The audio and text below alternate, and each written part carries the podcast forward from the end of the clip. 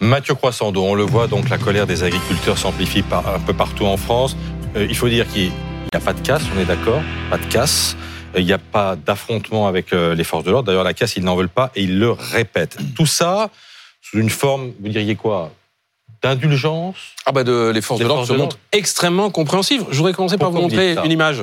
Regardez, on est en, mai 2023, c'était il y a huit mois. Hein. les écologistes des soulèvements de la terre bloquent l'autoroute A13 dans le département de l'Eure. La manifestation ne durera que 40 minutes avant l'intervention des forces de l'ordre. Hier, sur cette même autoroute A13, dans le même département, eh ben, les agriculteurs ont bloqué l'autoroute et euh, la préfecture a tranquillement mis en place des itinéraires de déviation. On le voit, il y avait l'autoroute A13 hier, mais il y a aussi euh, des opérations coup de poing sur l'autoroute A7. On le voit euh, sur la 16 ce matin. Bref, à chaque fois, les forces de l'ordre escortent les tracteurs. Ça fait deux salles, deux ambiances, hein, ou plutôt deux poids, deux mesures. Quoi que l'on pense des mots d'ordre des manifestants de mai 2023 et de ceux de janvier 2024, interroge un professeur de droit euh, sur X, Nicolas Hervieux, une telle différence dans la politique du maintien de l'ordre pose question, hein, quid de l'égalité devant la loi? Alors justement, posons-la cette question. Comment est-ce que les autorités justifient cette différence de traitement selon les mouvements? Il y a évidemment des, consignes politiques, hein, ne pas jeter de l'huile sur le feu, euh, ce qui explique toutes les déclarations d'amour euh, des ministres, plein de compréhension vis-à-vis des agriculteurs. On en parlait il y a deux jours sur ce plateau. Vous vous souvenez, Bruno Le Maire, Gérald Darmanin. Tiens, Gérald Darmanin, il y a aussi des consignes politiques, mais il y a aussi des consignes policières. Il est où, hier, Darmanin eh ben, Hier, il a, envoyé. Il, non, parce qu'il a envoyé un courrier au préfet. Mmh. Écoutez ce qu'il leur dit. Il les appelle à une grande modération.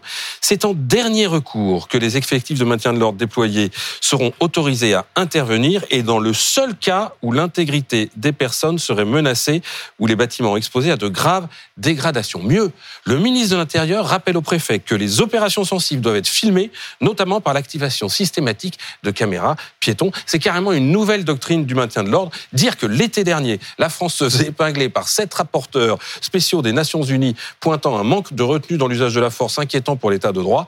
Ils, il demandaient une nouvelle stratégie et des pratiques en matière de maintien de l'ordre. Ça prouve que ça a été bah, Les voilà exaucés. oui, il faut quand même aussi dire qu'il n'y a pas de débordement, aucun débordement du côté des agriculteurs. On est bien d'accord. Oui, c'est pour ça que c'est tenable d'une certaine façon. Dans un premier temps, hier, un syndicaliste policier expliquait à BFM TV que le maintien de l'ordre, c'est aussi une forme d'acceptation du désordre. Pardon est-ce que tu peux répéter cette oui, le maintien de l'ordre, c'est aussi accepter une part de désordre. C'est jusqu'où et comment intervenir. C'est pas ajouter de l'huile sur le feu. C'est un classique en fait quand vous avez euh, des CRS qui encadrent des, mm. des manifestations. C'est aux politiques de mettre le curseur, disait-il, sur ce qui est acceptable ou non. Et pour l'instant, c'est vrai, les agriculteurs ne cassent pas même s'ils salissent énormément, soulignait ce syndicaliste ah, policier. il nettoie. il nettoie. Tous et, nettoient. Et il nettoie. Alors, on a vu hier les images impressionnantes devant la préfecture. Oui, ce sont les plus euh, euh, impressionnantes. Euh, mais c'est vrai, la préfecture. Pas de dégradation, ni de violence, mais plus le mouvement se généralise, plus il se radicalise. On parlait euh, d'Agen hier. Est-ce qu'on peut vraiment parler de radicalisation? Franchement. Je pense qu'il y, y, a quand même une colère qu'on sent. Ils n'ont pas défoncé la grille de la préfecture d'Agen. Il y, a une colère qu'on sent. Attendons de voir. Aujourd'hui à Rennes, par exemple, la conjonction du mouvement des agriculteurs et celui des pêcheurs.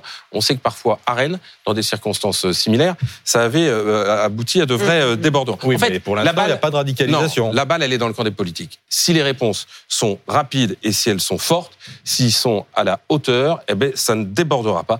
Tiens, à propos de politique à la hauteur, hier, l'Assemblée nationale a décidé d'augmenter de 300 euros par mois l'avance de frais de mandat des députés. Pas sûr que ce soit vraiment le bon timing ni la bonne idée. Et ça en loose des. Et ça, c'est le bureau de l'Assemblée qui l'a décidé pour faire face à l'inflation. Franchement, la tête des Français. parce que lorsqu'on voit que l'électricité va augmenter de 10%, que les mutuelles augmentent de 10%, dans le même temps, les députés, toc. Enveloppe de frais. Plus 5%.